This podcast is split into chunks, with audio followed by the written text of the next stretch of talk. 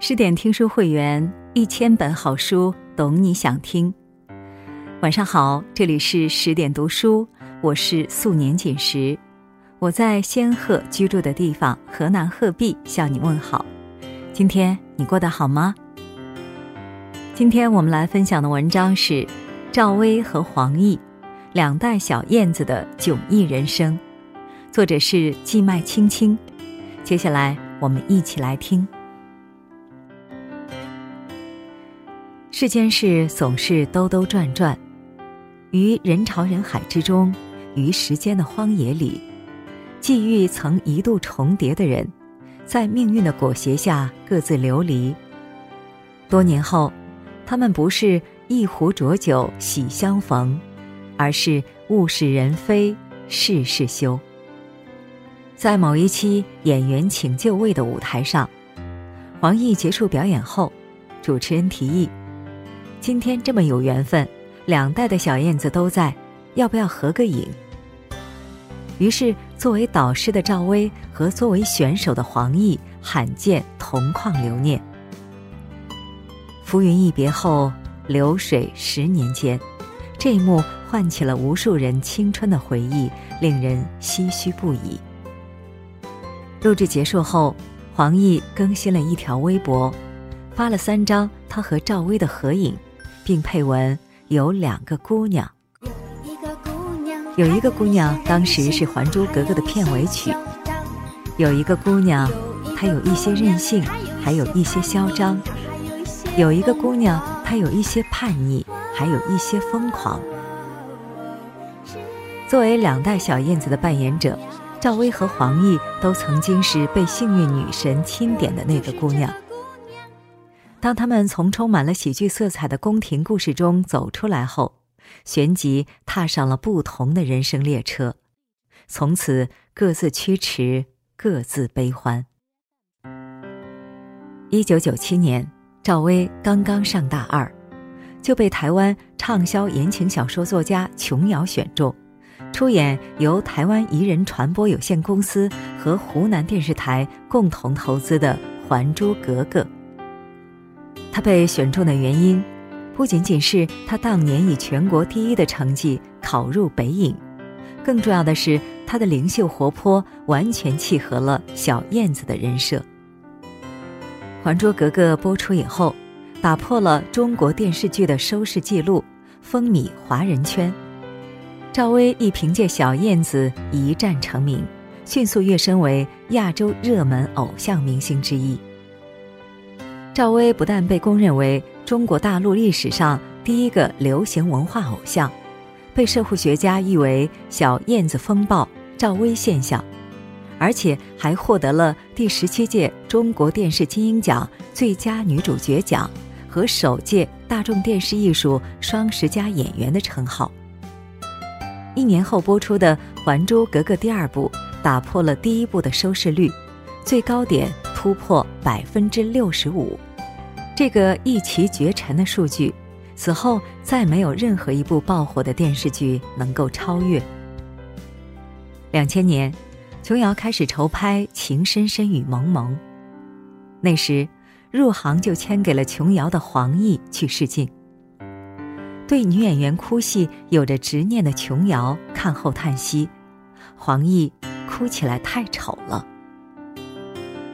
梨花带雨，渲然泪落，楚楚动人，我见幽怜，这是琼瑶的审美标准。但黄奕的哭戏显然不符合她的完美追求，于是黄奕落选了，赵薇成为了《情深深雨蒙蒙》的女主角。两年后，琼瑶又开始准备拍摄《还珠格格三》，本打算启用原班人马。但当时赵薇的名气已经如日中天，而且有意向大荧幕发展。退而求其次的琼瑶，在看了黄奕饰演的李玉湖后，决定让她试试。黄奕在出演上错花轿嫁对郎的李玉湖时只有二十三岁，她凭借娇美的外形和精湛的演技，赢得了不少观众的喜爱。这部电视剧当时也非常火，在他人日后的描述里，提及了这样一个佐证：有人路过一座寺庙，发现寺庙门口挤满了人，他以为发生了什么大事，挤了半天进去一看，原来是里面的电视上正在播放黄奕演的电视剧。李玉湖成为黄奕演艺生涯中的高光时刻，其后主演万众瞩目的小燕子，非但没有让他搭上一日千里的顺风车，反倒成为他演艺史上的滑铁卢。开拍前，关于黄奕主演小燕子的争议颇大，但一向倔强的他太想演好这个角色了，也太想证明自己了，结果却是用力过猛。在表演上过于刻意，弄巧成拙，反而失去了小燕子的自然纯真。尤其是《还珠格格三》里，小燕子的境遇已经发生了大逆转，成为深宫怨妇的她被打造成了一个不负讨喜的悲情人设，已经不再是那个从前活得潇潇洒洒的小燕子了。更何况有赵薇的珠玉在前，尽管。她身上也具备小燕子古灵精怪又烂漫任性的感觉，还是强弱悬殊，高攀立下。但因为有小燕子的光环加持，黄奕经此一役名气大涨。在《还珠格格三》之后，黄奕参演的角色虽然不少，但出名的作品就乏善可陈了。电视剧版《卧虎藏龙》里的侠女于秀莲，在关锦鹏监制的《长恨歌》中，黄奕出演了王琦瑶的少女时期。此前，她还饰演了《新女驸马》里的冯素珍。女装的冯素珍堪称文雅清丽的大家闺秀，男装的驸马黄奕则诠释出了男子的儒雅刚毅。在两种角色中转换自如的黄奕处理的妙合无垠，但这些作品都没有再次产生如上错花轿嫁对郎的爆款效应，他的事业一路高开低走，冥冥之中仿佛应和了“世事艰辛多磨难，独自少欢乐”的曲词。那些年。属于黄奕的热搜新闻，几乎都是他闹得鸡飞狗跳的爱情与婚姻。有人说，人生有两种悲剧，一种是命运悲剧，一种是性格悲剧。前者是被时代所累，被际遇所累，被动的承受；后者则大多是性情所致，性情决定选择，选择。决定人生的走向。秋瑾的《满江红·小筑精华》中有一句：“身不得男儿恋，心却比男儿烈。”后来这句话成为黄奕微博里的介绍语。黄奕性情刚烈，处事较为感性与义气，尤其是在他的爱情与婚姻中体现的尤为充分。二零零四年，黄奕和琼瑶闹得很不愉快，终止了合作。也是在这一年，他与在《上错花轿嫁对郎》中结缘的聂远分手。在这之后，黄奕又先后恋上了富商杨毅和作为京城四少之一的汪宇。二零零九年，黄奕与号称投资天才的江凯认识四十一天就闪婚了。相识时间太短，还没有来得及充分了解与磨合，诸多问题在婚后很快就暴露出来了。短短几个月后，两个人的婚姻就画上了终止符。这次婚姻的失败没有让他总结教训，去收复事业的失地，而是在两年后又与上海超跑俱乐部创始人黄毅清陷入恋情。二零一三年，黄奕产下一女，一年后两人离婚，由此掀开了他们互抱其短，并为争夺女儿的抚养权而展开骂战的序幕。这场两败俱伤的战争长达七年，以黄毅清最终锒铛入狱而告终。他在最近参加节目时无限感慨地说：“都在谈论女演员的中年危机，而我的危机不是三十加、四十加，而是结婚加。”黄奕说的却是实话，她在事业上没有像其他中年女演员那样遭遇年龄的危机，而是被自己的爱情与婚姻毁掉了大好的前途。他曾坦言，第一次是为了结婚而结婚，第二次是特别想要孩子而结婚。他将安全感的获得寄望于他人，寄望于婚姻。寄望于一个孩子的到来，这种错置相当于把快乐与幸福建立于流沙之上。有人说，别人无论怎样都是填补不了你的安全感的，因为它是深渊。离婚后与黄毅清的几轮骂战，将黄奕的公众好感度消耗殆尽。他自嘲拿着一手好牌被自己打得稀巴烂。当时，广告商纷纷上门索求赔偿。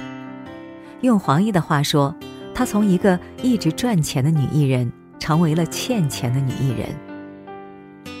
生命中的至暗时刻，她有七年不敢出门见人。与黄奕狼狈不堪的婚姻相比，赵薇的感情之路。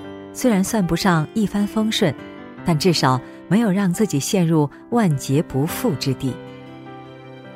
当年考入北影后，黄晓明对赵薇一见钟情，穷追不舍多年也没有动摇赵薇的芳心，他们却因此成为肝胆相照的朋友。后来，赵薇与汪宇谈恋爱，恋情渐入佳境时，汪宇朝秦暮楚。赵薇当机立断与之分手。那时，他在拍《京华烟云》，尽管在演戏的间隙被人拍到了失魂落魄、形容憔悴的画面，但他只要一到镜头前，就快速入戏，将自身的遭遇抛到脑后。尽管有赵雅芝版的姚木兰在前。但她扮演的姚木兰，还是让这个经典的角色焕发了新的生机。没有因为失败的恋情而影响到角色的发挥，她的理性再一次再现。后来，他遇到了富商黄有龙，低调恋爱，低调成婚。他的择偶观简单务实。我的婚姻模式可能跟很传统的模式不一样。我对另一半不会有过多的要求，对我来说，我们是伙伴，是朋友。在其后的十二年里，两人的婚后生活细水长流，一如凡夫俗子的烟火人生。万水千山走遍，当他发现绝不能用戏中的情节去过寻常的日子时，就避免了让自己的感情与家庭生活大起大落。以便有足够的时间和精力去经营事业与人生。接受博邦尼采访时，他曾谈及男女之间理想的状态：做百分百的自己，完全扮演自己，这是最长远、最稳定的一个办法。不要扮演贤惠，时间长了热情淡了，反而让男人更失望。不要扮演顺从。唯唯诺诺的女人没有生命力。我永远相信真、真心、真情、真我。在真执上有经营，有智慧，做功课，多配合，感情应该就会顺利。除了对感情与家庭有清晰的规划外，赵薇对事业的看法也比较独立而清醒。尽管期间也走过不少弯路。但好在能及时调整跑道与心态。当年，赵薇为了往电影圈发展而拒绝了《还珠格格三》的邀约，但代价是四年不能拍电视剧。之后，她转战大荧幕，颠覆形象，以光头造型出演《少林足球》。二零零三年，赵薇一年拍了四部电视剧，媒体将这一年称之为。赵薇年。但接连出演的几部电影《炮制女朋友》《绿茶》《天地英雄》《玉观音》，尽管风格迥异，他努力做着对类型化的突破，却都无法逾越他在《还珠格格》中产生的轰动效应。在唯票房论的市场背景下，赵薇从曾经风光无限的收视女王变成了票房毒药。这样的落差也一度让她非常沮丧，甚至她曾怀疑自己当初转战大荧幕的决定是否明智。但知耻而后勇，两年后，赵毅凭借和陆毅合作的影片《情人节》成功翻身。在电影里，他的角色时间跨度非常大，然而无论是少女时代的豆蔻情怀。还是大学期间的清纯忧郁，亦或人到中年的无所适从，都渗透着他用心打磨过后丝丝入扣的表现力。凭借这部影片，赵薇获得了长春电影节、中国电影华表奖和上海国际电影节三顶影后桂冠。但很少有人知道，为了拍这部电影。他不惜牺牲巨额的广告代言费用。也就是在那一年，他与周迅、章子怡、徐静蕾被公认为内地四小花旦。为了多期发展，他进一步进军歌坛。二零零五年，专辑《飘》发行后，短短的十天就创下了内地唱片销量三十万张的佳绩。赵薇因此成为第五届百事音乐风云榜最受欢迎女歌手。二零零七年，她发行了自己第六张个人专辑《天使旅行箱》，成为了四大花旦中鲜少涉足影视歌及导四个领域全面发展的流行文化偶像。同年，赵薇考取了北京电影学院导演系的艺术硕士。此举并不仅仅是源于“演而优则导”，也是他探索生命更多可能性的一次尝试。二零一二年，赵薇完成了硕士答辩，也导演了自己的处女作《致我们终将逝去的青春》。虽然大众对这部电影褒贬不一，但逾七亿的高票房足以说明，赵薇的导演实力已获得市场的认可。这部电影被他的导师打了近乎满分的九十九分。随着他取得一系列的事业战果，票房毒药的封号也成为了陈年旧事，无人再提。世事向来如此，当你用一个漂亮的标签为自己重新定义时，过往的暗影便会悄然隐遁。作为导演的翻身仗打赢后。赵薇明白，大众最认可她的标签还是演员，因为那毕竟是她的安身立命之本。于是，二零一五年，他拍了陈可辛的《亲爱的》，但在此之前，他三次拒绝了陈导的邀约。到最后一次的时候，我在想，我怕什么呢？我无非就是怕丢脸，我无非就是怕观众看完以后。说他不行，他演不了。我其实就是被名誉所累。直到有一天，趁着冲动，他打电话给陈可辛：“我来演。”然后他赶忙挂断电话，因为这样他就没有后悔药可以吃了。之后，他看了十多天大量失去孩子的家庭慢慢寻子路的纪录片后，才终于上阵。结果，那个因丢失孩子而不甘向命运屈服的李红琴被赵薇演活了，力求把农村妇女的形象演得更贴近生活，她彻底豁出去了。素颜出镜，皮肤蜡黄，一把鼻涕一把泪的哭诉，将李红琴的无助与绝望淋漓尽致地呈现出来。为了毫无复杂的痕迹。显示出最逼真的效果。在拍完一场被众家长打的戏份后，赵薇对群演说：“谁能来给我一巴掌？一定要真打才有效果。因为出演李红琴，赵薇斩获了自己的首个金像影后。当不断突出重围成为她人生的主题词后，她又在最近导演了中国首部女性独白剧《听见她说》。随着容貌焦虑、中年危机、全职主妇、家庭暴力等问题越来越多的成为中国女性普遍存在的困境，她希望能通过这部现实剧为广大同胞发声，不仅聚焦社会的热点。也能踩在时代的鼓点上，再次体现了他目光精准、审时度势的操盘能力。除了在演艺界保持着长盛不衰的势头，前几年转战商界时，他一度跻身胡润全球富豪榜，拥有了女版巴菲特的头衔。他也曾摔过跤、吃过亏，有过狼狈不堪，有过四面楚歌。但他好在能及时止损，越来越游刃有余地掌控着人生的决策权与主动权。有人评价他，独立而不拧巴，温和却强大，在复杂的世界清醒而自在地活。反观黄奕，在最火的时候，他曾和刘亦菲、范冰冰、孙俪共同被提名为新小花旦。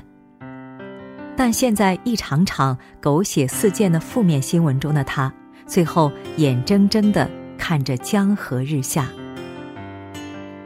去年，在星空演讲的舞台上，黄奕剖白多年的心路历程，称自己是一个久别银幕的女演员，一个正在学习成长的单亲妈妈，丢失了自己的阵地太久。重整河山便成为了黄奕以后事业规划中的一个重大考验。有人说，一个内心强大的女人不会让生命小舟陷入河底，反而会用自己的智慧与力量撑起这只小船，让它驶向自己想要的方向。但手段要硬，身段要软，而不是恰恰相反。赵薇与黄奕的共同之处就是同样要强，不服输。这些年，赵薇一直在事业和人生的领域不断开疆拓土。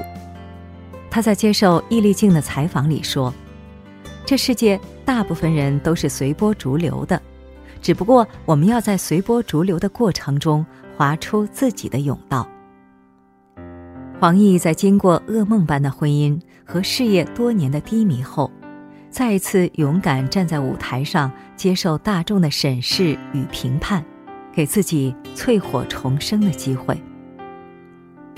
我曾上错过花轿，也曾撞过南墙，但我不想成为前浪倒在沙滩上，所以我要到这个舞台上，来和你们一起兴风作浪。以前。对于别人把他和赵薇放在一起比较，黄奕心有不甘。我们是两片不同的树叶。的确，这个世上没有两片完全相同的树叶，也没有完全雷同的人生轨迹。的确，无论大路通天还是曲径通幽，无论是策马奔腾还是信步徐行，一个人只有成为命运的舵手。才不至于在波涛汹涌的大海上迷失方向。在迟子建的新书《烟火漫卷》中，刘光富有句话：“别那么灰心，他们的人生还长着呢。余生漫漫，在看似云烟茫茫的山重水复处，谁说不会柳暗花明又一村呢？”